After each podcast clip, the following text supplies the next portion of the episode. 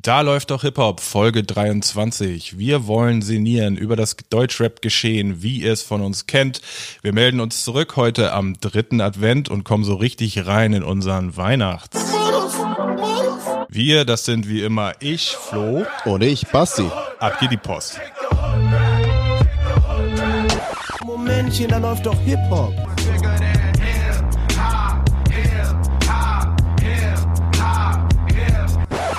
Sagen Sie mal, ist Ihnen sowas eigentlich nicht peinlich? Äh, nö. Ja, Flo, damit können wir doch direkt mal einsteigen. Vielleicht würde ich mal gleich eine Sache mitbringen. Da haben wir nämlich schon einiges gehört. Wir haben eure Stimmen gehört, Leute. Es ist soweit. Äh, die Beschwerden wurden immer lauter. Leute, bringt das Format zurück. Ihr seid nicht mehr ihr selbst. Ihr seid nicht mehr real. Ihr habt euch den Stickern abgewandt. Und Ja. da möchten wir natürlich drauf eingehen, Leute, ist doch ganz klar. Wir haben heute wieder das Panini Sticker Album dabei und wollen ein bisschen einkleben als allererstes Mal, um mal wieder so ein bisschen reinzukommen, oder? Habe ich auf jeden Fall auch vernommen. Wir wurden ermahnt, die Kategorie sei unter den Tisch gefallen. Das Die Leute haben geschrien, Leute, mehr Bildformate im Podcast bitte. Das wollen wir uns natürlich nicht zweimal sagen lassen. Ähm, ich würde sagen, ich reiß hier gleich mal die erste Tüte auf. Mach das gerne. Um so ein bisschen, äh, ja, mal so gucken, was wir hier aufstocken können. Sind es die doppelten Sticker? Sind es die Doppelseiten im Heft? Ich bin ganz aufgeregt. Ich habe schon vorhin zu Basti im Off gesagt, wär, was, wäre es nicht möglich, dass vielleicht auch Weihnachtssticker vorhanden sind? Wir wollen mal schauen. Hier, hier lugt auf jeden Fall was Glitzerndes hervor. Geil. Wir fangen an. Das ist Herr G-Mac aus der Bantu Nation. Wir haben Sammy von Alles oder Nix Records. Wir haben einen glitzernden Sticker.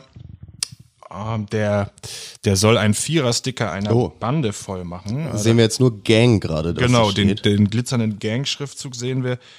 Wir haben den au- aufgepumpt und glänzenden Oh ja. Favorite. Was ist denn bei dem los auf dem Foto? Ja. Der sieht ja ganz seltsam aus.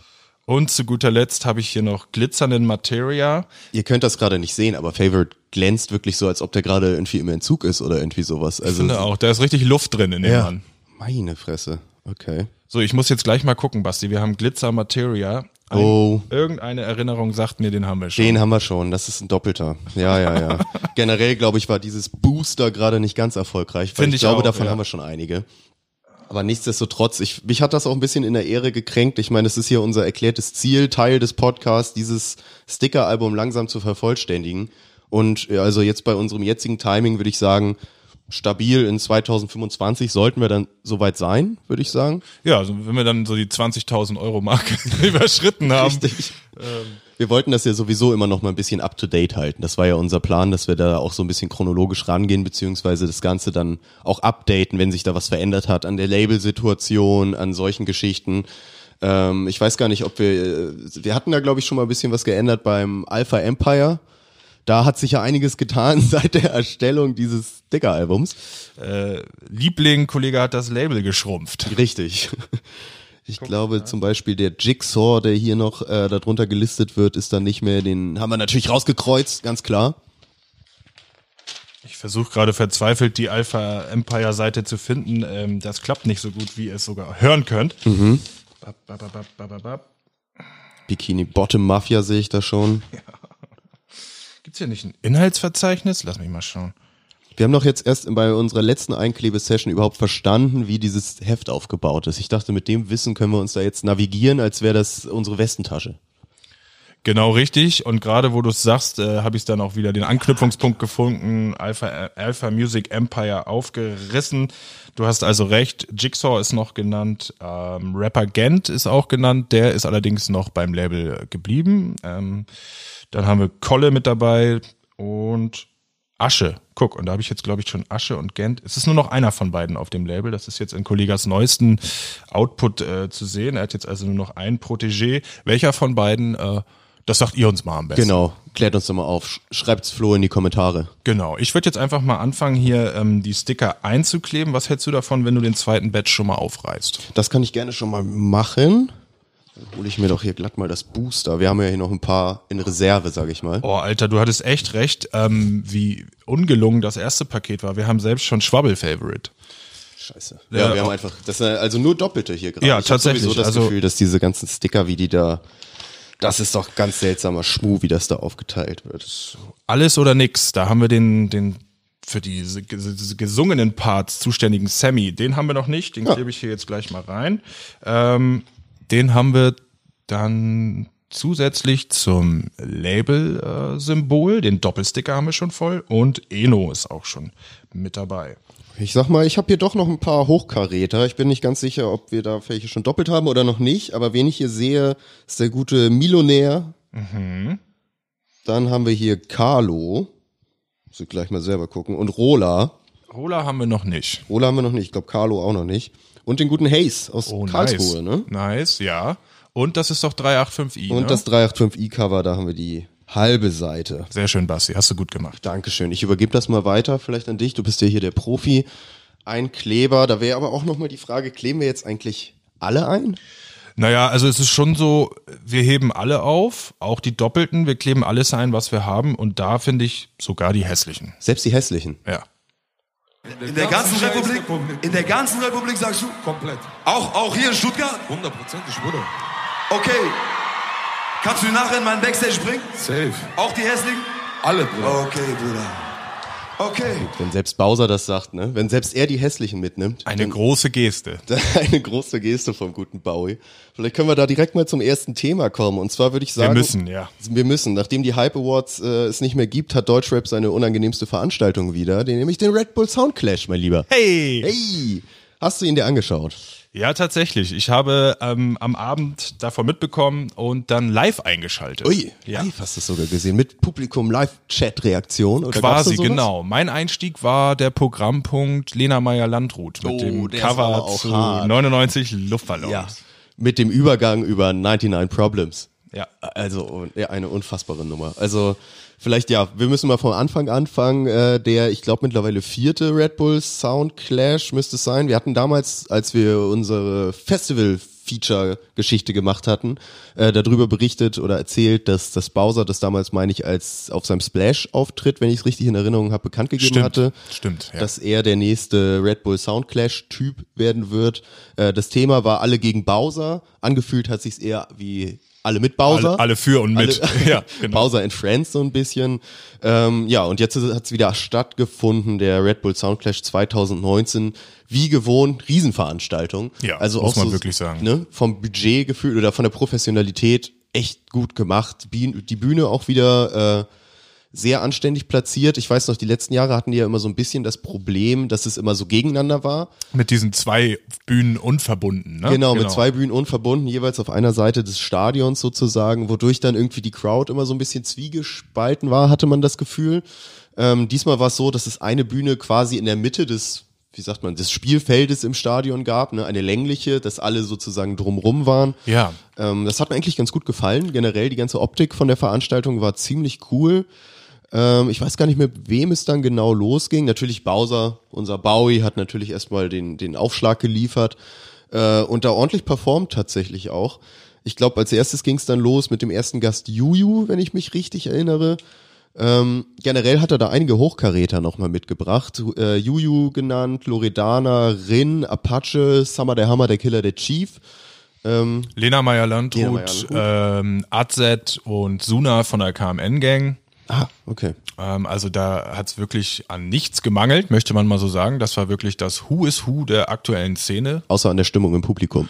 Tatsächlich. Man kann auch mal sagen, es war in Bowies Heimatstadt Stuttgart in einer Halle, wo 14.000 Leute drin waren. Also, also es war riesig. Es ja. war wirklich groß und auch voll. Das muss man schon sagen.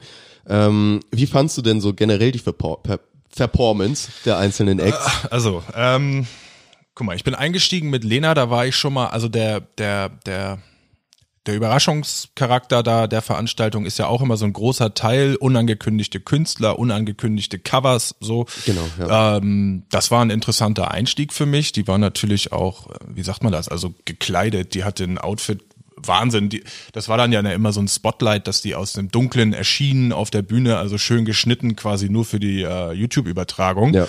Und das war dann tatsächlich ein netter Einstieg. Ich dachte, dieses 99 Luftballons fand ich auch ganz nett. Du hast es eben schon erwähnt, dann hat sie so eine Bridge eingebaut mit dem Instrumental quasi von 99 Problems, Jay-Z. Mhm. Da habe ich dann auch noch so einen guten Tweet gelesen. Äh, Jay-Z stellt all seine Sachen Spotify zur Verfügung und dann so Red Bull, Doppelpunkt, danke, wir bedienen uns mal. Ähm, ja, das war ein bisschen äh, vom Coolness-Faktor misslungen, möchte ich sagen. Gerade dieses kurze Jay-Z-Spektakel, wobei Lena da also versucht hat, das fand ich ganz geil, ähm, ja, diesen Veranstaltungscharakter aufzugreifen, alle gegen Bowser, also vor allem die weiblichen Künstler haben halt immer versucht, das so als kleine Art Battle darzustellen Ja. oder sich gegen Bowser darzustellen, der ja alles und jeden äh, unter die Decke kriegt. Also Lena hat diesen Bridge-Part gerappt mit ähm, Oh, jetzt habe ich leider echt voll den äh, Faden verloren. Aber so nach dem Motto, Alle Typen wollen mich rumkriegen. genau, alle, alle also Rapper wollen ein Date mit mir, äh, Ich habe 99 Probleme, aber, aber Bowser ist keins. Oder so, ja. nee. so und dann, dann ging's weiter mit 99 Luftballons. Das war dann nicht so ein geiler Übergang, aber rein musikalisch hat mir da Lena Meyer-Landrut sogar ganz gut gefallen. Ich fand, also ich fand es schon ein bisschen, also ich, mich hat's gewundert, dass sie dann wirklich komplett 99 Luftballons erstmal macht. Ich dachte, wa warum? Also es war dann ja doch mal dieses Cover mit den 99 Schuhkartons, Ja, glaube ich. Bowser hat das dann mit dem 99 Schuhkartons ziemlich geil umgedreht. Das war cool, das ja. hat mir auch gut gefallen, so. Aber ich habe nicht, also die 99 Luftballons komplett zu performen, da auch meiner Meinung nach nicht so geil gesungen. Also, aber ich finde, das ist bei Lena generell so ein bisschen das Problem, dass die schon cool ist, aber halt jetzt auch nicht eine Weltklasse-Sängerin irgendwo. Ich also finde, die, Gefühl. die tut sich stilistisch ganz schwer. Die, ich habe das Gefühl, die weiß nicht, wo sie steht. Also Ja. mal macht sie so englischsprachige Musik, dann ähm, nimmt sie sich total talentierte deutsche Künstler. Die macht ja jetzt ganz viel mit diesem ähm, Santos, Nico, Nico Santos, glaube ich. Mhm.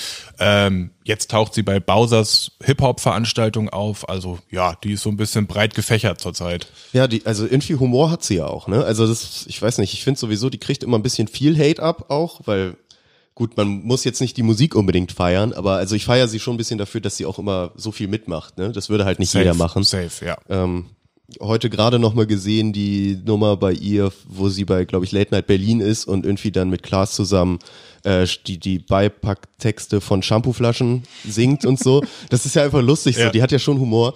Ähm, gut, den Auftritt selber fand ich jetzt, weiß ich nicht, nicht so spektakulär. Ich habe auch nicht so ganz verstanden, warum sie jetzt da ist. Wahrscheinlich nur wegen des Namens, weil da gibt's ja Ich jetzt keinen auch, großen, großen Bezug zu. Sonst, ich fand Juju hat da richtig abgeliefert, muss ich ehrlich sagen, aber die liefert halt live auch immer ziemlich gut ab. ja. Die ist halt ein Live-MC, so, ne? Ja, die- die Ist dir mal aufgefallen, ohne Backup, ohne alles? Ja. Ja, da, da hat sie, hat sie richtig was drauf. Äh, Im Gegenteil zu zum Beispiel der Loredana, die da ganz seltsam performt hat. Ich finde die eigentlich cool und ich, Ich auch, auch den ja. Track, den sie da gemacht hat. Aber die Live-Performance war da ja, die war ganz schlimm irgendwie. Und die ist auch so ohne jegliche Interaktion, rauf auf die Bühne, runter auf die Bühne, äh, runter von der Bühne, Ja. hallo und tschüss. Also gar nicht dieses Spiel mit Bowser dann, dass der da irgendwie Stimmt, das gab's gar nicht. Als ob der gar nicht da wäre, so Das war so, ne? hallo, Loredana bringen wir hier auch unter Frauenpower Juhu. Ja. Äh, aber Juju hatte irgendwie so den Main-Part. Ne? Also ähm, ab der Übertragung, wo ich sie angefangen habe zu sehen, da hatte ich, glaube ich, einen Teil von Juju verpasst, nämlich wie sie ihren Track, oh, wie heißt er, Live Bitch äh, performt. Das war ja, das war, habe ich dann im Nachhinein in den sozialen Netzwerken gesehen, so ein richtiger Stimmungsmacher zu Beginn. Mhm. Ähm, da hat sie ja, deswegen, so komme ich da drauf, dass sie da alleine diesen Track so abreißt und das war ja auch wirklich einer der wenigen Momente, wo die Kids dann da mal Moshpits aufgemacht haben und so. Okay, ich hatte jetzt noch den Vermissen-Song. Genau, äh, das im war ein zweiter Teil, den ich dann erst, den ich später verfolgt habe und dieses Live-Bitch habe ich gar nicht gesehen, sprich, das muss für, vorher gewesen sein. Ja.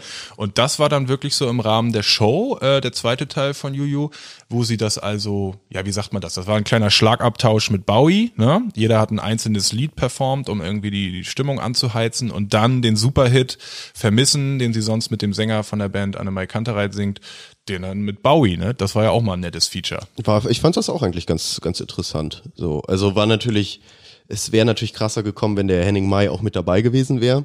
Äh, dann wäre nur Bowser außen vor gewesen, natürlich. Deswegen macht schon Sinn, dass er da irgendwie mitgesungen hat. Was ich auch ganz seltsam fand, weißt du da vielleicht mehr zu, äh, dass er dann doch Casanova auf Jetzt frag mich, weiß ich es nicht genau. War es Spanisch? Es war Spanisch Ja, und Spanisch zwar ähm, hat er gerappt? ähm, ich glaube, das war ein abgesprochenes Ding. Summer Jam hat eine Strophe oder ein Teil von Tamam Tamam auf Türkisch gerappt. Mhm. Äh, also Summer Jam kam mit Tamam Tamam auf die Bühne, Halle rastet aus, wuh.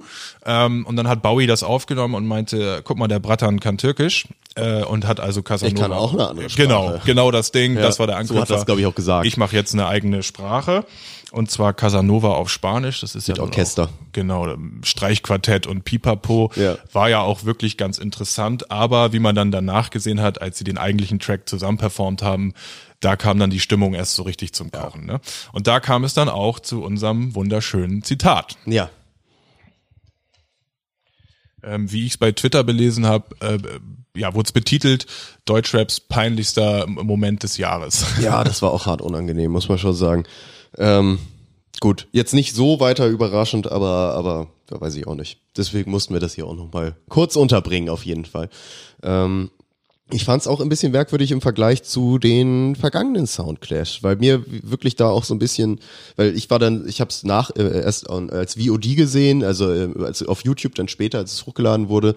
Ähm, und als es da so durchlief, ging danach nämlich auch automatisch dann der Red Bull Soundclash 2015 an, Team Sido gegen Team Hafti. Ah, ja. Und Das war noch das, was. hab das noch mal rein, da noch mal reingeguckt und das hat mir dann äh, richtig gut gefallen. Ich weiß noch, dass ich damals gar nicht so super angetan davon war. Ich fand schon cool, aber jetzt nicht, hab's nicht so abgespeichert als wirklich gute Veranstaltung oder Riesenveranstaltung.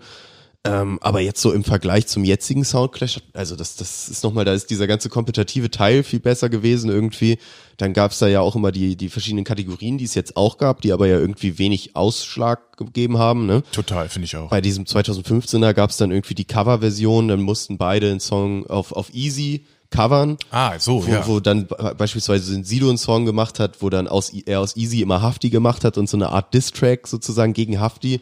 Und das war richtig lustig, das ging immer so hin und her und man hatte irgendwie immer was zu sehen und das geht mir irgendwie, ging mir völlig verloren jetzt bei dem, bei dem jetzigen Soundclash. Also alles in allem finde ich auch, der Charakter der Sendung hat sich ganz stark gewechselt. Von am Anfang war das ja wirklich so, dass die Künstler sich da gegenseitig überrascht haben. Dass da aus dem Nichts auch Künstler dazu kamen und dann eben so, hier weißt du noch, äh, Lars Unlimiteds Part auf Sidos Bühne, der dann ein Freestyle in Anführungszeichen gegen Hafti Baba Babushka Genau, rausgehauen so hat, hat wo Hafti Start, also erste Reaktion richtig aggressiv war, da wurde so an seinem Ego gekratzt. Er wollte ihm dann auch dazwischen sprechen und Lars bindet ihn so, oder bindet ihn so und sagt so, nee, nee, ich hab noch was, ich hab noch was. Und er schon so, äh, ich will was dazu sagen.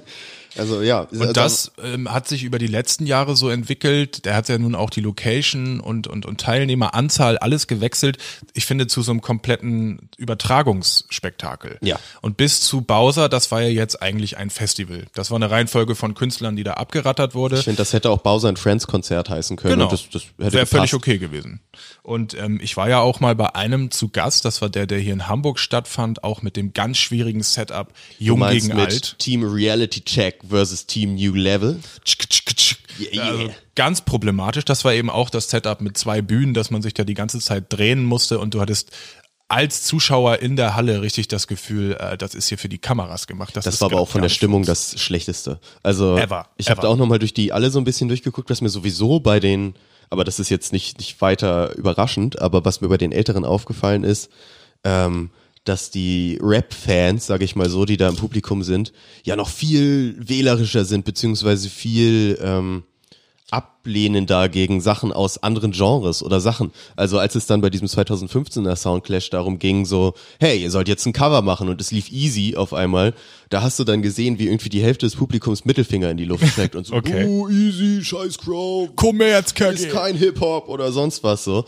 Oder das Sido macht dann irgendwie so eine Coverversion von dem Song Carmen auf so einem, so einem Punkrock-artigen Ja. Beat und da siehst du auch haufenweise Mittelfinger im Publikum oder bei dem, wo, wovon du jetzt gesprochen hast, mit diesem Team New Level gegen Team Reality Check, wo es so ein bisschen die Oldschool-Rapper um Sammy Deluxe, Afrop, was weiß ich, rum gegen die ganzen New School-Leute um El Guni und so. El Guni, Craig Ignatz, was weiß ich, wen noch, ähm, da drin waren, wo man auch einfach gemerkt hat, die Fanbases lassen sich da so gar nicht vermischen. Also zu dem Zeitpunkt war das so extrem, da hat man wirklich dann gesehen, wie die ganzen Oldschool-Hopper mit ihren Fitted Caps und Baggy Pants vor dem vor der Sammy-Bühne standen und immer den Hip-Hop-Arm gemacht haben, sobald Sammy Deluxe da irgendwie einen 16er gespittet hat. Das war genau das. Und ja. immer wenn dann die, die New School Leute kamen, irgendwie alle Mittelfinger und nur so, ne, die, die Hip-Hop-Kappe nach unten gezogen und gesagt, hier, Hip-Hop-Polizei, Alarm, Alarm, da kam hier, da ging aber ganz schnell mal der Alarm los bei denen und dann, dann wurde da gar nicht mehr gefeiert, so ungefähr. Und genauso war es aber auch umgedreht. Also die ganzen jungen Moshpit-Trap-Leute,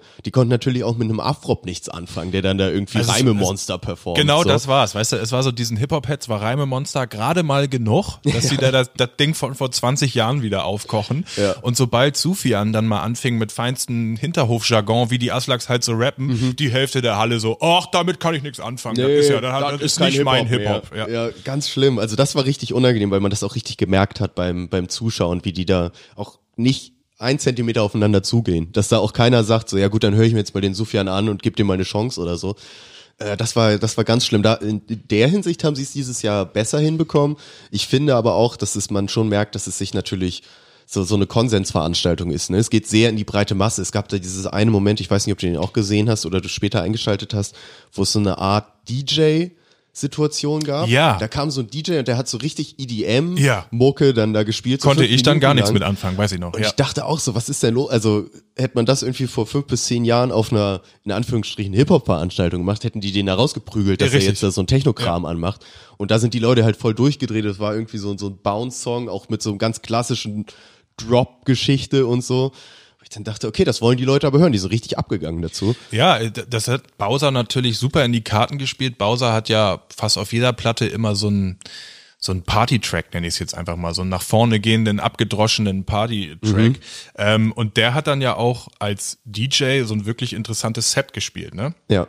mit dieser Geschichte, dass er das vorher alles, die Samples selber einspielt und dass das in so einem Loop dann alles wieder erscheint. Genau. Das war also für, für Bowsers Performance ein geiles Element. Das fand ich auch. Diesen Standard-DJ habe ich nur halt gar nicht gefühlt. So. Ich habe das halt nicht verstanden, warum sie das da jetzt genau untergebracht haben. Es war wahrscheinlich wirklich einfach, um Stimmung in der, in der Bude zu machen. ja, und ich glaube, damit Bowie seine ganze Palette zeigen kann. ja, ja, das kann es natürlich auch sein. Und man darf natürlich noch, das wollte ich noch kurz einwenden, ich meine, Red Bull hat jegliche Events äh, über die Jahre gestaltet. Ich weiß jetzt nicht, ob das auch ein Soundclash war.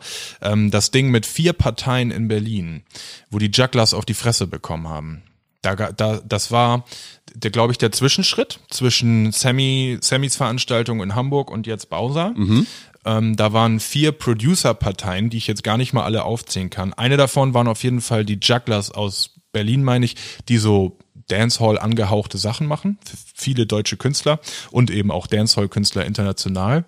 Und die haben's gebracht, ähm, äh, wie heißen die noch um Said rum, AOB? Äh, Hoodrich. Meinst Ja? Hoodrich und diese neue Clique, mit denen er jetzt abhängt, die waren bei einem anderen Produzententeam auf der Bühne geladen zu performen. Und dann haben die Jugglers die irgendwie in einem Bühnenstreit beschimpft, sodaß die Ich glaube, Said wurde Hurensohn genannt. so, Und dann ist halt. und dann, ist die halt, ganze also halt Bagage hat mal eben die Red Bull Veranstaltung gecrashed. So. Ja. Ähm, Und das nehme ich jetzt als Bogen, weshalb man vielleicht dieses Jahr zu dem Schluss gekommen sein könnte, wir machen mal lieber eine festivalartige äh, Veranstaltung, wo Bowser nur Freunde einlädt. Mhm. Also offensichtlich wurde gezeigt, dass entweder die Hip-Hopper oder vor allem auch die Hip-Hop-Crowd mit diesem äh, mit diesem Wettbewerbscharakter nicht umgehen können. So. Wobei ja gerade das Sido Hafti-Ding das eigentlich gut gezeigt hat, dass es gut funktioniert hat. Wobei es da halt auch nie so richtig ernsthaft war. Wobei vielleicht auch Said da wirklich der Allerschlechteste ist, wenn es um sowas geht, weil der sich halt, wissen wir ja. Ja, und ich weiß noch, wie die ganze Szene zusammengestanden ist und meinte, du kannst hier nicht die Straßenleute einladen und sie dann auf der Bühne Hurensohn nennen und wundern, warum die sich prügeln. Also da war die Hip-Hop dann ganz groß zusammengestanden. Generell muss man sagen, dieses ähm, Competition-Ding hat sich nicht gelohnt. Auch Hafti hat Last Part erst nicht verstanden und Das musste stimmt. dann erst von Sido verklickert bekommen, das war jetzt Entertainment-mäßig und Ja. so. Ja, vielleicht ist es einfach besser, dass sie sich alle gegenseitig bejubeln, so wie dieses Jahr nochmal eine Dose Red Bull ins, ins, ins, in die Kamera halten. Ja. Und ähm, ja, Ja, man merkt ja auch, dass das im, im Rap-Kontext einfach anders funktioniert, weil der allererste Soundclash war ja zum Beispiel KIZ versus Kraftklub, äh, wo die dann halt, das war ja ein Riesending. total unterm Radar und im Nachhinein erst mitbekommen, mega geil. War ne? richtig gut und da ging es ja wirklich mehr um einfach, wer macht die meiste Stimmung mit seiner Crowd.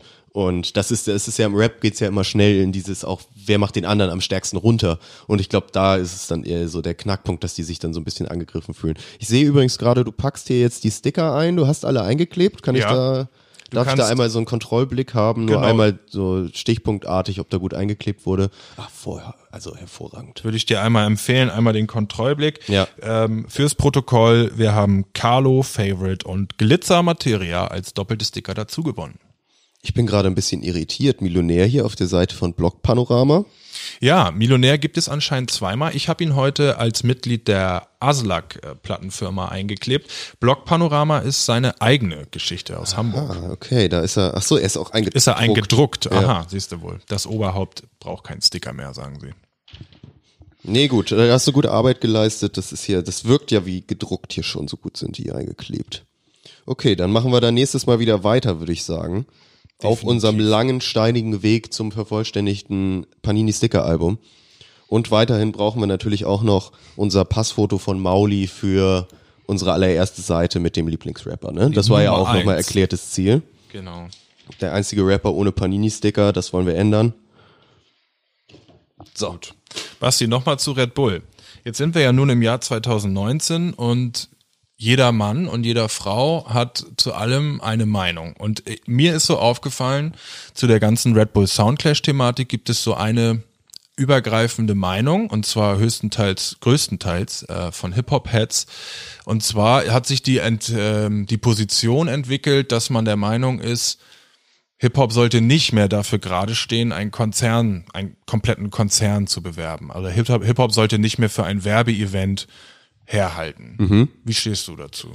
Ja, es ist natürlich ein weites Feld irgendwo, ne? Also ich finde, da gibt's nicht so richtig so eine Ja- oder Nein-Antwort, sondern ja, muss immer so ein bisschen auch vom Konzern, von der Veranstaltung selber äh, beurteilt werden. Natürlich ist völlig klar, Red Bull ist fraglich irgendwie, also in, in vielen Belangen. Andererseits wissen wir natürlich auch alle, Red Bull macht krasse Events, so. Genau, richtig, ja, klar. Äh, ja, ich bin mir da auch immer uneinig. Ich finde das auch, also da, da ist ja Musik nur ein kleiner Teil davon, wenn man da, ich, ich weiß nicht, es gibt glaube ich eine relativ bekannte Doku auch über Red Bull irgendwie, wo nach dem Motto Profit mit dem Tod oder irgendwie sowas. Das Sportmarketing der Extremsportarten. Genau, Ja, wie sie genau. da also die Leute auch wirklich äh, über die Klippe springen lassen, so ungefähr, um da die Einschaltquoten zu kriegen, also das in, also in Kauf nehmen, sagen wir mal so, dass dann irgendein Paraglider da durch irgendwelche Bergspalten super spektakulär durchslidet Und auch mal einer drauf und geht. einer ne? mal klemmen bleibt so Ja. und der das dann eben nicht überlebt. Ja, es ist super fraglich irgendwie das Ganze. Ich finde immer, wenn die Veranstaltung selber es noch rechtfertigt und man sagen kann, die An Veranstaltung würde es halt ohne Red Bull einfach sonst gar nicht geben. Schon äh, jetzt so bei dem Stand, wie der Soundclash jetzt ist, würde ich aber auch sagen, langsam, also das, das könnten die ja auch einfach selber auf die Beine stellen. Da brauchst eigentlich kein Red Bull zu, um so eine Veranstaltung zu machen. Ähm, Ja, Schwierig. Ich sehe das auch zwiegespalten. Ich finde, dass einerseits sehe ich das so wie du. Ich glaube, ohne die Gagen von Red Bull wäre diese Ansammlung von Hype-Künstlern, die wir jetzt also wirklich da gerade alle auf der Bühne hatten, nicht zusammengekommen, glaube ich. ja. Und man muss nun mal auch sehen, das ist zwar kein gutes Argument, aber das ist Fakt. Red Bull ist in jeder Musikveranstaltung mit dabei. Ob du das Splash nimmst, ob du das Frauenfeld nimmst oder sogar äh, größer Rock am Ring und so. Ja. Ich glaube, die sind da überall mit bei und, und, und ohne wird es eben nicht funktionieren. es ist ja auch nicht nur Red Bull, ne? Also wenn man jetzt so, Snipes zum Beispiel lebt ja davon, mehr oder Richtig. weniger überall auf all solchen Veranstaltungen stattzufinden, da auch ihre eigenen Veranstaltungen zu machen. Ähm, ja, ich weiß nicht. Ich finde, dass diesen, diesen Sellout-Vorwurf, wie es den ja immer wieder gibt, den kann man irgendwie nicht so ganz anbringen, weil dafür ist es meiner Meinung nach zu groß und Sehe ich auch, sehe ich auch nicht mehr den zu Vorwurf. rechtfertigen, dass man da irgendwie andere Einnahmequellen sich irgendwie heranzieht, um eben auch so große Events und große Sachen machen zu können.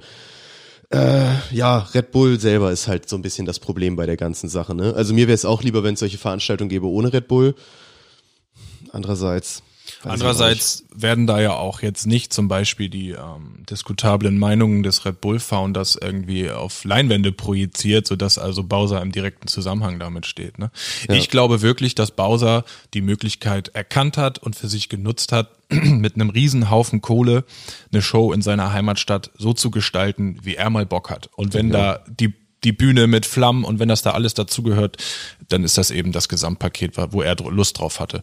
Und ich finde, mh, man muss es nicht so sehen, aber ich finde, man kann es unter Entertainment-Aspekten sehen. Und dann ist es einfach ein High-Level-Hip-Hop-Produkt, Ja. was wir so bisher noch nicht hatten. Das haben wir einmal im Jahr und das sieht dann so aus. Ja. Ich meine, Alternative ist ja auch so ein bisschen, wenn jetzt sagen wir mal irgendein Fernsehsender oder was weiß ich, Privatsender so eine Veranstaltung macht, dann hätten wir wahrscheinlich die Option, sagen wir mal Pro7 macht das groß. Dann hätten wir vielleicht die Option, das äh, als Pay-per-View zu gucken für 8,99 Euro. Kannst du dir den Abend dann angucken. Jetzt bezahlen wir so ein bisschen mit unserer Aufmerksamkeit und dass dafür der Name Red Bull in unser Hirn gehämmert wird, während wir das gucken.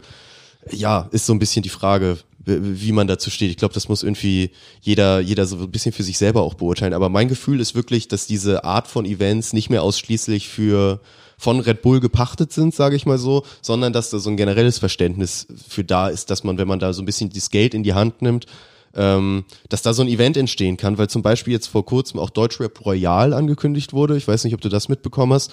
Eine, aus meiner Sicht etwas seltsame Veranstaltung. Es nennt sich wirklich Deutschrap Royal in Oberhausen. Wahrscheinlich eine ähnliche Veranstaltung wie jetzt äh, der Soundclash, wahrscheinlich in etwas kleinerem Maße, aber wo sie dann auch einfach Acts zusammenbringen. In diesem Falle jetzt tatsächlich Mero, Kurdo, Vaisel und Zero El Mero Wow, zusammen okay. in, in, bei Deutschrap Royal, was ich schon interessant finde, das als Überblick über Deutschrap zu verkaufen. Aber das sind dann, ist dann auch so ein Riesenevent in der, in, in der Halle in Oberhausen. Ticketpreise von 35 bis 60 Euro. Wow. Also ich kann mir gut vorstellen, dass das Ding sich verkauft und die Leute dahin gehen. Ja, safe. Ähm, das war übrigens die, das letzte Camp, was ich noch so äh, in, der, in die Hype-Richtung auf bei der Red Bull-Veranstaltung vermisst habe. Also so Mero und so diese Clique hätte da gut noch ähm, gezeigt werden können. Jetzt weiß ich warum. Sie haben ihr eigenes in petto für ein paar Monate später. Wahrscheinlich auch. Oder wahrscheinlich kam da der anständige Deal mit Red Bull nicht so ganz zustande. Ne? Übrigens wollte ich nur mal dazu sagen, ich glaube schon, dass auch bei diesen Red Bull-Veranstaltungen auch relativ strikt, weil du eben sagtest, äh, die politischen Ansichten des Red Bull-Founders kommen da nicht zu tragen Ja, oder so. ja. Aber ich glaube nicht, dass Bowser sich hinstellen könnte und was dagegen sagen kann. Nee, also er könnte jetzt nicht sagen, hier, der Red Bull-Typ ist doch hier so ein Nazi-Unterstützer in Österreich. Dafür stehe ich nicht. Dafür stehe ich nicht. Äh, ich glaube, dann wird er da auch nicht auftreten. Also so ein bisschen ist das natürlich schon äh, gewollt. Wirst du recht haben, ja. Das, dass können das- auch die Fußballvereine und die Extremsportler nicht sagen. Klar, da hast ja. du recht. Da hast du komplett recht. Deswegen, natürlich soll da der coole, hippe Look von Red Bull gewahrt werden und dieses ganze, der, der braune Sumpf, Sumpf, der da irgendwo drunter schlummert, der soll natürlich nicht in den Vorschein kommen. Was besonders fraglich, fraglich ist im, im Rap-Kontext, wenn ich jetzt so drüber nachdenke. Hast du natürlich schon einen Punkt, dass, dass Red Bull da wirklich ein Problem ist irgendwo auch. Und, Wir können froh sein, dass das nicht auf deren äh, Spartenfernsehsender läuft, der ja Servus TV. Servus TV, der Wir ja hier gerade mega Red Bull-Werbung. Nee, der ist die Wiege der braunen Suppe aus Österreich. Deswegen das stimmt. Ähm, können wir froh sein, dass wir den nicht alle unterstützen mussten. Ja, ich wollte das einfach nur noch mal ansprechen. Ihr merkt ja selber, wir, wir wollen hier kein Fazit finden. Wir wollen das einfach so ein bisschen durchkauen, wie, was jetzt hinterher da so kam. Genau. Ähm, das muss ja auch Erwähnung finden, aber mh, ja, man merkt, wir tun uns auch so ein bisschen schwer, schwer damit, so ein, das, ein, das eindeutige Fazit zu finden. vielleicht auch mal damit die Frage nach draußen, wie ihr das so seht, ob ihr den überhaupt guckt, das interessant findet, generell so eine Großveranstaltung interessant finden. Wir sind ja sowieso so ein bisschen Entertainment-Liebhaber hier wir zwei Safe. und freuen uns eigentlich immer über große Shows und eine Gala und sonst was. Das habt ihr ja mittlerweile auch mitbekommen, wenn ihr hier die Folgen regelmäßig hört, dass das oft Thema bei uns ist und wir da auch so ein bisschen fasziniert von sind, von dieser ganzen großen Show-Glamour-Welt irgendwo und das auch gerne haben. Ähm, aber das ist natürlich total Ansichtssache. Also es gibt ja auch Leute, die dann sagen, nee, sobald da mehr als drei Künstler sind und da eine große Bühne ist, dann ist mir das schon zu groß, zu Sellout, zu Kommerz, wie auch immer, zu Mainstream, das ist ja auch so ein Begriff, der da gerne fällt. Ähm, wie seht ihr das? Mehr so eine Veranstaltung, weniger? Und vor allem Red Bull. Also wie steht man dazu? So ein bisschen, dass Red Bull da so tief involviert ist. Das ist mal die andere Frage. Wäre es besser, wenn es der Monster Energy Soundclash wäre, ist dann mal die Frage. Guter Vergleich, ja. Ich weiß es nicht. Ja, lasst es uns mal wissen. Da wäre ich mal, mal echt interessiert irgendwie. Da würde ich auch gerne noch weiter, weiter ins Thema eingehen über die nächsten Soundclashes hinweg. ja, gerne. Hast du zum Beispiel aber auch mitbekommen, nochmal, jetzt hier ein kleiner Schwenk hier gerade, sorry. Ähm, Hamburger Polizisten Ja. beschweren sich mittlerweile wieder laut über, über Gangster-Rap und Brutalo Gangster-Rap in Ja. unsere Hamburger Mopro Morgenpost. Und das sind nicht nur die Hamburger, das hat sich durch, durch, durch ganz Deutschland gezogen. das hat sich so ein bisschen hochgeschaukelt, ne? Auslöser war der Auftritt von der Zusatztour Palmos Plastik 2 in München. Richtig. Habe ich mitbekommen. Äh, ja, bisschen lächerlich. Ne? Und auch Erzähl mal. Angriff auf einen Polizisten in München. Das war so ein bisschen auch der ausschlaggebende Punkt. Ähm, ja, es ist eigentlich gut die alte Diskussion wieder, ne? Die gute alte Ähm, die Leute werden alle gewaltbereit, weil sie gewalttätigen Rap hören. Ist schwer. Ähm, ich habe mir hier auch noch, was habe ich mir hier aufgeschrieben für ein Zitat? Ähm, es ist natürlich alles so festgemacht an dieser krassen ACAB-Propaganda, die die 187 Straßenbande so vorantreibt. Ne? Mhm. Man hat das jetzt über diese Tour mitbekommen. Bones hat Riesenspaß, das ähm, ja so richtig zu kommentieren und zu begleiten. Anscheinend bekommen die immer schon Vorwarnungen, wie viele Polizisten ihre Konzerte begleiten. Und in München war das jetzt gerade der Fall, dass er irgendwie vor Konzertbeginn gesagt hat, ihr könnt alle kommen und gucken und was ihr wollt. Meine Drogen sind eh alle im Arsch und die werdet ihr nicht finden. Und da hat die Münchner Polizei sich natürlich gedacht, hey geil, ähm, nach, der Kon nach der Show holen wir den da irgendwie mit so einem Sondereinsatzkommando raus und äh, gucken mal in seinem Arsch nach. Und das ist dann das, was mit bei uns an dem Abend noch passiert ist. Zu lesen war, dass Oha. andere aus der Entourage auch in Untersuchungshaft gegangen sind. Also die lassen es da eben dann auch richtig zur Konfrontation kommen. Ich meine jetzt die Künstler. Ja. Ähm, und infolgedessen, dass also Bones da gewaltvoll von der Bühne geholt wurde und dass das natürlich auf sämtlichen Handyvideos zu sehen war, haben also die, ähm, die bestimmt wahnsinnig jungen Fans, setze ich jetzt einfach mal so voraus, ähm, das zum Anlass genommen, die Polizeikanäle in den sozialen Medien oder auch anwesende Polizisten mal so richtig ihre kindische Meinung zu geigen. Ja. So.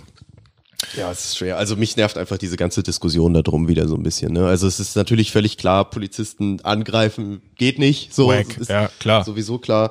Ähm, natürlich diese ganze Ablehnung gegenüber der Polizei rührt ja auch so ein bisschen aus anderen äh, Sachen heraus, sage ich mal so. Ich fand halt dieser dieser Schlusssatz, den dann auch diese, das ist nämlich die Polizeigewerkschaft GDP oder irgendwie so, ja, GDP, äh, die sich da so ein bisschen zu, zu Wort gemeldet hat. Und vor allem dieser letzte Satz, den sie dann dazu gesagt haben, das ist immer dieser typische, der bei immer solchen Diskussionen aufkommt, und zwar, Sag mal. wer garantiert, dass der Täter von München sich nicht mit genau dieser Art von Musik für die Tat motiviert hat? Wer garantiert mir das, Flo? Sag mir das mal. Wer soll mir das garantieren? Und das ist so, das, darauf kann ja keiner eine Antwort liefern. Ne? Und das ist so, ich finde, das ist halt auch so ein bisschen die alte Killerspiel-Thematik. Äh, ja. Das ist ja immer genau dasselbe. Und oh, mich nervt das so. Mich nervt das auch, dass sie diese Diskussion seit Jahren haben. Und vielleicht mache ich da ganz kurz mal die Hip-Hop-Polizei und möchte hier mal nochmal aufklären, weil ich finde, das ist, mich nervt das so tierisch, dass es immer dieses, diese Herangehensweise ist, okay, die Leute waren eigentlich vorher total gut und sind ihrer Sachen nachgegangen, dann haben die Gangster-Rap gehört und dann wollten sie auf einmal Polizisten umbringen. Und alleine, dass dieser Ansatz da ist, dass, dass sie wirklich davon ausgehen, dass alle ein gutes Leben haben, eigentlich alle super drauf sind und gar keinen Grund haben, irgendwie sauer auf Polizei oder den Staat oder sonst was zu sein. Und nur weil die jetzt Rap hören, auf einmal Gewalt bereit werden. Das regt mich so auf. Man schließt quasi aus, dass die Leute schon einfach persönliche Fälle und Negativfälle oder Auseinandersetzungen Richtig, mit ja. der Polizei hatten. Ne? Ja, und man, ja, und wenn man sieht das ja auch gar, oder man denkt, oder es wird immer angenommen, dass das so aus dem Nichts kommt, dass die halt wirklich das einfach, weiß ich nicht, so, so in den Staaten gesehen haben, in einem Film gesehen haben und jetzt sagen, okay, wir machen hier auch unseren Gangster-Rap sozusagen, ähm, aber überhaupt nicht sehen, dass, dass es auch Leute hier genug davon gibt, ähm, die einfach nur ihr Leben widerspiegeln in der Musik, wo das eben Teil ist, Ablehnung gegen Polizei oder auch, weiß ich nicht, rassistische Erfahrungen mit der Polizei oder sonst was, Profiling, wie auch immer, und dass das daher rührt, also dass das ja eher die Folge ist, dass sie das in ihrer Musik zeigen und nicht dass sie sowas in ihrer Musik machen, weil sie es woanders gehört haben. Und das geht mir so tierisch auf den Piss, dass das jedes Mal wieder diese Scheißdiskussion ist. Das ist so Ursache-Wirkung verklärt, so komplettes Ge ins Gegenteil gedreht irgendwo. Und das regt mich tierisch auf. Vor allem, das, das überhaupt nicht akzeptieren zu können. Ich meine, das gibt's ja auch nur bei Rap. Also so, wenn ich jetzt, der könnte ja auch sagen, hier, wer garantiert mir, dass wenn die Leute Rammstein hören, dass die nicht zu Kannibalisten werden? Wer garantiert mir das? Oder so, Nazis. Oder was auch immer so, ja. ne? Also, aber nur bei Rap haben wir das immer wieder. Und das, ah, das nervt mich so tierisch. Also ich finde, da ist immer noch so unterschwellig zu erkennen, diese Panik ja. der deutschen Behörden und Institute, sie durchschauen es immer noch nicht, Deutschrap, obwohl sie mittlerweile schon quasi mit Künstlern kooperieren oder wie man es nennen will. Flair hat dazu auch gerade wieder, der hat ein Interview in der Zeit gegeben und meinte, die Polizei rafft das ganze Thema nicht und betreibt Symbolpolitik. Ja. Und wenn sie nicht aufpassen, dann hast du bald den ersten äh, amerikanischen Worst Case in Deutschland, dass die sich mal an die Wäsche gehen. Ist Flair ja nun auch gegenseitig, äh, derzeitig gerade beteiligt an solchen Geschichten Ich denke nur, oder ich versuche so aus der Sicht der Behörde zu sehen, die sehen das Video mit Flair, was durchs Internet ging, die sehen, wie Bones die Polizei verhöhnt und mit denen Spielchen spielt. Und die schießen einfach irgendwas mal raus. Irgendeine Pressemitteilung, Ja. so äh, einfach mal dagegen angehen. Und das ist natürlich auch äh, fürchterlich, wie sie da sich so als ahnungslose Behörde outen und versuchen, der ganzen äh, Anhängerschaft oder den Kindern, den Fans, die das hören, sowas mitzugeben von ihrer Seite, was macht es natürlich auch nur noch schlimmer, beziehungsweise bewirkt Gegenteiliges. Also wenn die sagen, das ist gefährlich, man sollte sich damit vielleicht nicht auseinandersetzen, was werden Fans und Kinder tun? Sie werden sich noch mehr mit Instagram-Stories von Bones, Flair und Co. auseinandersetzen. Das ist ja auch der gegenteilige Effekt, der da irgendwie Also eintritt, wie ne? wenig Feingefühl kann man haben, anstatt sich irgendwie mal Gedanken zu machen, wie man näher an die rankommt oder so. Ja, ähm, ja also ich finde auch, das ist, ist ein ganz schwieriger Verlauf, den wir da gerade sehen, weil du eben, was ich gerade meinte, du siehst, wie die verhöhnt werden. Also die, die machen das zum Sport jetzt, sich mit denen anzulegen und, und, und Razzien herauszufordern, weil dann können sie hinterher sagen, ihr habt gar nichts gefunden. Und also wirklich so diese hart auf hart äh, Fälle äh, herauszufordern, finde ich ganz schwierig und gehört ja auch nicht so wirklich in Nee, das ich Hip-Hop-Spektakel, in das auch öffentliche. nervig irgendwo dann auch, ja. Ja, vor allem dieses, ich habe das Gefühl, wir sind da wieder in dieser Diskussion angekommen, die wir schon vor 20 Jahren hatten, wo es noch viel extremer war mit zum Beispiel, in Deutschland gibt's keine benachteiligten Gegenden, es gibt keine Ghettos in Deutschland, uns Nee. geht's allen gut, Ja. hör auf mit deinem Straßenrap. Ähm, Die lügen alle. die lügen alle, die denken sich das nur aus. Und das ist das, was mich so aufregt. Dieses, dass das nicht akzeptiert wird, dass das irgendwie ein Spiegel der Gesellschaft ist, was da wieder gespiegelt wird. Und wenn man das mal so akzeptieren würde, dann könnten die sich das ja auch anhören und sagen, okay, der ist ja ganz schön abgefuckt auf uns als Polizei. Warum denn? Weil in seinen Texten erzählt er, dass er dreimal fälschlicherweise verhaftet wurde und schon 28 Mal durchsucht wurde, weil er dunkle Haut hat. Hm, vielleicht sollten wir daran mal was ändern. Aber weil sie das ja genau nicht machen, sagen sie einfach, ja gut, der hat ja alles erfunden und der wettert gegen die Polizei, lass uns das verbieten. Und ich finde, das ist ja, das ist ja Dritte Reich-Methodik, so entartete Kunstmäßig. Ja, das genau. passt uns nicht, das muss verboten werden. Und ey, ganz ehrlich, das regt mich tierisch auf, dass wir da wieder so zurückgehen. Irgendwo. Und zumindest in diesen Mopo-Artikeln wird das ja auch so beschrieben, als würden sie da eben die, die künstlerische Freiheit und Meinungsfreiheit gerne so ein bisschen versuchen zu beschneiden. Ja, ne? ja, So, also ja gut, dass die da, ja, das würden sie, glaube ich, gerne. Das ne? würden sie gerne, das ist ein Wunsch, ja. ist ja auch Weihnachtszeit. ja, ich meine, was soll man dazu groß sagen? Das war, ähm, ich muss so an diesen Polizeigewerkschafter denken, den Jan Böhmermann mal aufs Korn genommen hat. Ja. Das war wahrscheinlich so ein, so ein Reiner Wendt. reiner Wendt. Das war so ein echter Polizist. Panikschuss ins Blaue, so komm, wir müssen noch mal was dazu sagen. Es wird natürlich im Sande verlaufen und Frage ich mich gerade, ob der, weil der Rainer Wendt war der Vorsitzende von der Polizeigewerkschaft, ob das der Vorsitzende dieser GDR-Polizeigewerkschaft ist. ich glaube, Rainer. Wendt, äh, der hat politische Ambitionen, der ist nicht mehr im Amt, auch, ja. ähm, der ist nicht mehr im Amt als Gewerkschaftsfuzzi und versucht aufzusteigen, aber äh, wahrscheinlich ist eine ähnliche Leuchte, äh, vor allem was den Hip-Hop-Bereich betrifft, da der Nachfolger geworden. Keine Also Ahnung. erzkonservative Anzugträger-Spastis. Guck mal, jetzt kommen wir auch schon dahin. Ja. Bald will die Polizei auch uns verbieten. Ganz ehrlich, da wollen wir nicht hinkommen. Deswegen gehen wir vielleicht mal kurz in eine kleine Pause, um hier nochmal das mit der Polizei, die rechtlichen Sachen zu klären. Und dann melden wir uns gleich wieder.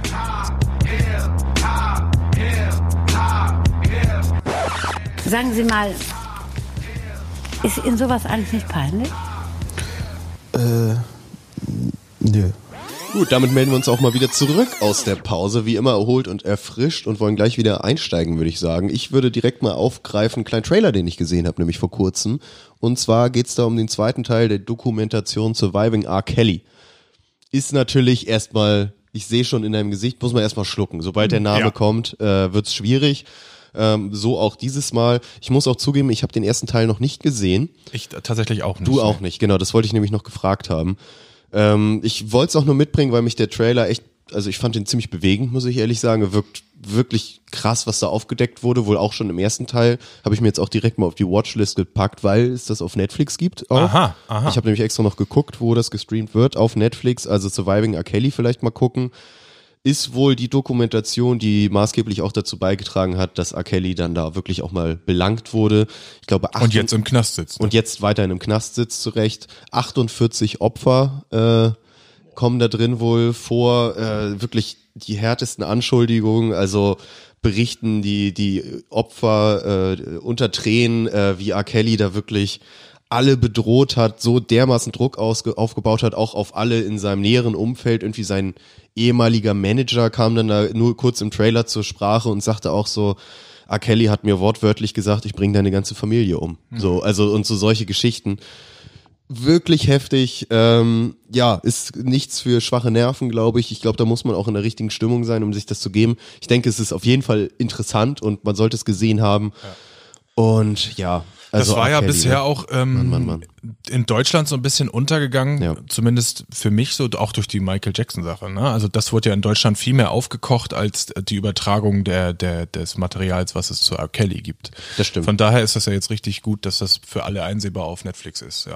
Ja, ich glaube, der Name R. Kelly ist dann vielleicht auch gar nicht so groß in Deutschland mehr, wie er jetzt in den USA noch war. Aber auch wenn man mal so I Believe I Can Fly ist ja auch von ihm und so. Also das sind ja schon große Namen, die hier, glaube ich, auch immer mal wieder im Radio laufen. Safe, safe. Und ja, also ganz schrecklich, ey, diese ganze Nummer mit ihm, was für ein abscheulicher Typ er auch einfach ist. Ich werde es mir irgendwann nochmal angucken, ist jetzt vielleicht Weihnachtszeit technisch ein bisschen schwer unterzubringen, aber Leute vielleicht einfach mal reinschauen und Ja, dass genau. man da auch ein bisschen Awareness schafft einfach. weil- Eigene Meinung bilden ja. dazu. Finde ich auf jeden Fall gut. Genau. Dann lass uns doch ähm, von den durchaus negativen äh, Vibes hier einmal kurz wieder hochschrauben. Wir hatten äh, innerhalb der vergangenen Ausgaben, ich weiß nicht welche genau, schon mal thematisiert, äh, wie heiß wir auf das CEO-Release waren. CEO. SSIO. Bam, bam. Und es ist jetzt seit einer Woche raus. Wir wissen, wie es in den Charts angekommen ist. Und zwar sehr, sehr gut. Doch leider, Basti, hinter Robbie Williams. Wir hatten doch noch Reklame gemacht, weißt Ja, du? haben wir gemacht. Ja. Rin und SSIO haben es nicht geschafft. Sie sind leider, also CEO auf Platz zwei und Rin auf Platz drei dahinter gelandet. Aber Robbie hat auch Reklame gemacht, habe ich gesehen. Der hat ja noch Überraschungskonzert gemacht in Hamburg zur Eröffnung des Weihnachtsbaumes. noch Cross-Promo mit Olli Schulz, hat er noch den krassesten Mhm. herrlich. Influencer, den wir haben, hat er noch mit rangezogen. Da war dann selbst für Deutschrap nichts zu machen. Aber noch mal kurz zu SSIO. Wir hatten ja schon erwähnt, wahnsinnigen Hype aufgebaut, zumindest bei uns vor lauter Neugierde auf die Platte. Sie ist jetzt erschienen mit nur 13 Tracks. Das ist also so richtig in 2019 hat auch CEO sich da eingefunden, was die Dauer ähm, betrifft. Also wenn du die Tracks rausnimmst, die du vorher kanntest, hast du eine halbe Stunde Platte. Das ist aber gar nicht so schlecht, wie es eigentlich klingt. Also ich habe das Ding durchgehört und ähm, wie immer so schön im Albumkontext kommen die die Singles auch noch mal so richtig zur Geltung. Gerade die neueste ähm, fand ich richtig geil und äh, man muss sagen, Sio hat für mich das erfüllt, was ich mir erhofft hatte. So ein bisschen, was wir auch schon, ja, wir hatten die Hoffnung ja so kurz ähm, einmal hier erklärt dass er also schafft, was Neues zu schaffen, weil sich die 0,9 Masche schon so ein bisschen totgelaufen Ja, hatte da war es schwer mit ihm, ja. beattechnisch komplett erfüllt, irgendwie so eine neue Schiene, aber trotzdem seine Vibes behalten, seine West Coast Kopfnicker Vibes. Richtig. Ähm, richtig geil. Also ich kann schon sagen, das Ding wird es auf jeden Fall in meine Top 5 dieses Jahr schaffen. Wirklich? Ja. Okay, das ist, ja gut, soweit würde ich jetzt noch nicht gehen, aber da habe ich mir auch einfach noch nicht wirklich Gedanken gemacht. Ich finde aber auch 13 knackige Tracks habe ich lieber als 16, wovon man ein paar aussortieren kann. Deswegen für mich hat es auch völlig äh, die Erwartung völlig erfüllt. Was ich auch ganz lustig fand, unsere Vermutung, die wir ja hatten, dass dieses Messias-Messio-Thema komplett raus ist. Ja. Hat sich erfüllt, ne? Das Ja. ist nicht einmal thema thematisiert worden. Mich hat es auch ein bisschen gewundert, dass das über Album überhaupt so heißt, ehrlich gesagt, weil das, das, das ganze Thema spiegelt sich ja gar nicht da drin wieder. Ja, äh, jetzt im hat mich jetzt aber auch nicht gestört. Also Nee, gar nicht. Also Cool. es ist nur gut, dass da jetzt Glaube technisch ähm, alles rausgelassen wurde, was er rauslassen Mhm. konnte. Gerade bei ihm, weil er ja immer so humorvolle Punchlines hat. Es wirkt jetzt im Nachhinein so, als hätte er einfach nach einem guten, passenden Wortspiel gesucht für den Titel. Ne? Ja, mehr ist da nicht drin. ja, vielleicht war es auch wirklich nur das, das Wortspiel und dann für das Cover irgendwie. Nee, hat mir aber auch sehr gut gefallen. Was ich jetzt gerade viel gepumpt habe, da kann man auch mal ein bisschen Bogen schlagen zu einer unserer vergangenen Folgen. Und dadurch bin ich so ein bisschen da, da drauf gekommen. Bei unserem ersten und bisher einzigen Gast, Inspector, als der hier war, hat er gut äh, Promo und Welle gemacht für die Kölner Rapper Lugatti und Nine. Genau, mit denen ist er so ein bisschen connected. Ne? Genau, die da scheinbar connected sind, äh, was für mich die das auch das erste Mal so ein bisschen auf den Schirm gerufen hat, muss ich ganz ehrlich sagen. Für mich auch, ja. Wir hatten damals dann ja auch noch die Songs auf die Dial of the Hop Playlist gepackt auf Spotify und iTunes, Apple Music, richtig? Baboom. Baboom. Baboom. Ähm, und dadurch dann immer mehr reingekommen in das Thema und ich war damals wirklich gefesselt so ein bisschen von denen und habe das immer weiter verfolgt und vor allem auch mit äh, Begeisterung verfolgt, wie deren Karriereweg danach ja nochmal wirklich Fahrt aufgenommen hat. Äh, Ob das jetzt an der Da läuft doch Hip-Hop Promo lag, äh, sei mal stehe in den Sternen, sag ich mal so. Nein, da wollen wir uns natürlich nichts anmaßen, aber ganz ehrlich, also mir hat das wirklich gut gefallen und jetzt aktuell ist die MKS 3.0, man kennt sich 3.0 äh, Platte raus und die höre ich gerade ganz ganz gerne und hoch und runter und da würde ich glaube ich auch noch mal einen Song auf unsere Playlist packen, vielleicht mal als Ersatz für einen für einen älteren Song von den beiden, muss ich noch mal gucken. Hast du da einen parat? Namentlich wird's wahrscheinlich äh, Aquarius und Lean, der letzte Track, den höre ich ganz gerne. Okay. Ähm, den werde ich mal mit auf die Playlist packen. Checkt sie gerne aus, wenn ihr Bock habt. Jo, ähm, zum Abschluss werde ich da natürlich auch noch was mit draufpacken. An SSIU kommen wir nicht vorbei, machen wir es kurz. Hochzeitskorso Geil, gehört ja. auf die Da läuft auch Hip-Hop-Playlist. Und ähm, ja, so ein bisschen nachdenklich würde ich gern auch noch einen Nachruf starten auf den Bro Juice World. Äh, ihr habt es wahrscheinlich alle mitbekommen. Juice World ist im Alter von 21 Jahren verstorben. Richtig bitter, ey. Man geht von so einer Art Überdosis aus, ähm, belegt oder offiziell ist das noch nicht. Ähm, die Einzelheiten kann auch jeder einzeln nachlesen, das wollen wir hier jetzt gar nicht so aufdröseln. Ähm, traurig ist und was für uns bleibt, ist, dass er mit 21 schon einer, ja, die Riege joint ähm, der jung verstorbenen Künstlern, gerade so innerhalb der letzten Jahre.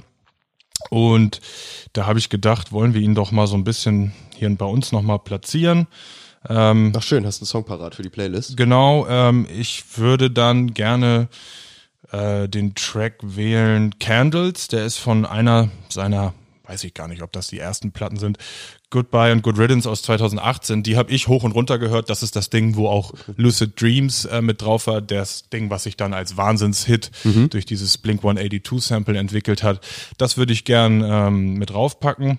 Äh, das zweite in meiner Auswahl wäre nämlich das Album World on Drugs mit Future und das scheint mir nicht so passend. Ja, ist schwierig. Ja. Nee, aber ist doch schön, da nochmal so einen Song irgendwie auf die Playlist zu packen, ja.